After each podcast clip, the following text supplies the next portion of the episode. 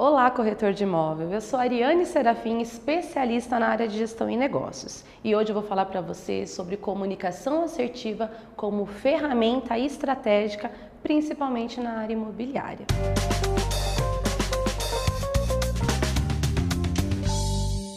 Muito importante você saber uma coisa: comunicação não é o que eu falo, é o que o outro entende.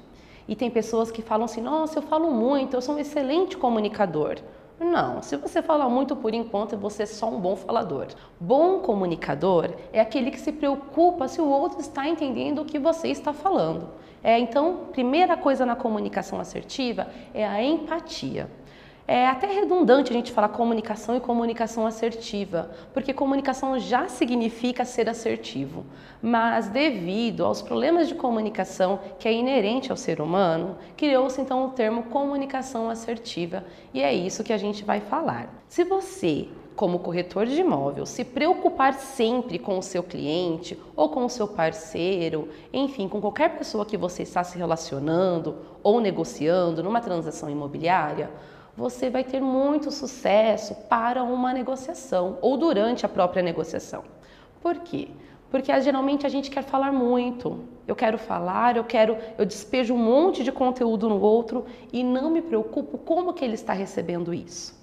Então, a gente tem que entender, primeira coisa, que nós temos a comunicação por meio da linguagem oral, a linguagem escrita e a comunicação verbal e a comunicação não verbal.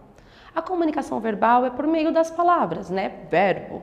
Então, é quando eu escrevo, quando eu falo. E a não verbal é pela minha expressão corporal. Com certeza você já ouviu falar de um livro que é um best-seller, O Corpo Fala.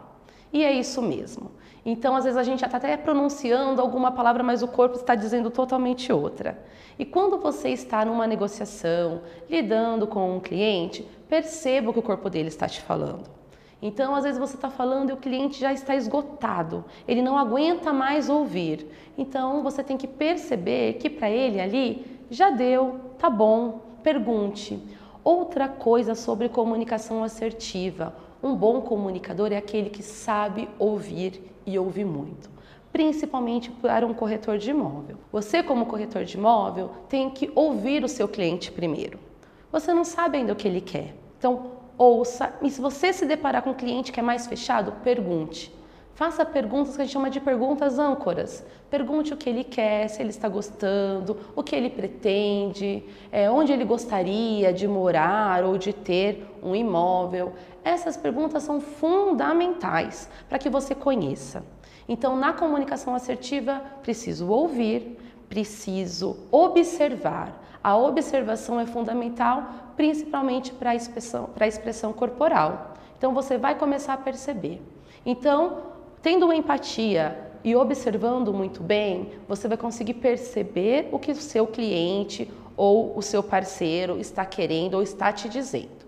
Então, você, como um comunicador, fale de uma forma clara, objetiva, pausada. Tome cuidado com o excesso de conteúdo que você vai despejando. Isso, às vezes as pessoas elas não conseguem organizar mentalmente tanta coisa que a gente está falando. Então, fale de uma forma clara e objetiva. Falar claro e objetivo não quer dizer falar pouco, falar sim, não. Não, não é isso. Construa frases mas não precisa ser prolixo. Uma pessoa prolixa é aquela pessoa que fala, fala, fala e ninguém entende nada o que ela está falando. Tome muito cuidado com isso. Então, seja claro, objetivo, fale de uma forma pausada, mas não também muito devagar, que a pessoa comece a ficar ansiosa.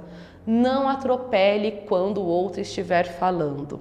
Espere ele terminar a sua linha de raciocínio. Saber entrar no meio de um diálogo, numa conversa, isso demonstra, além de profissionalismo, muita educação e é fundamental para a comunicação assertiva.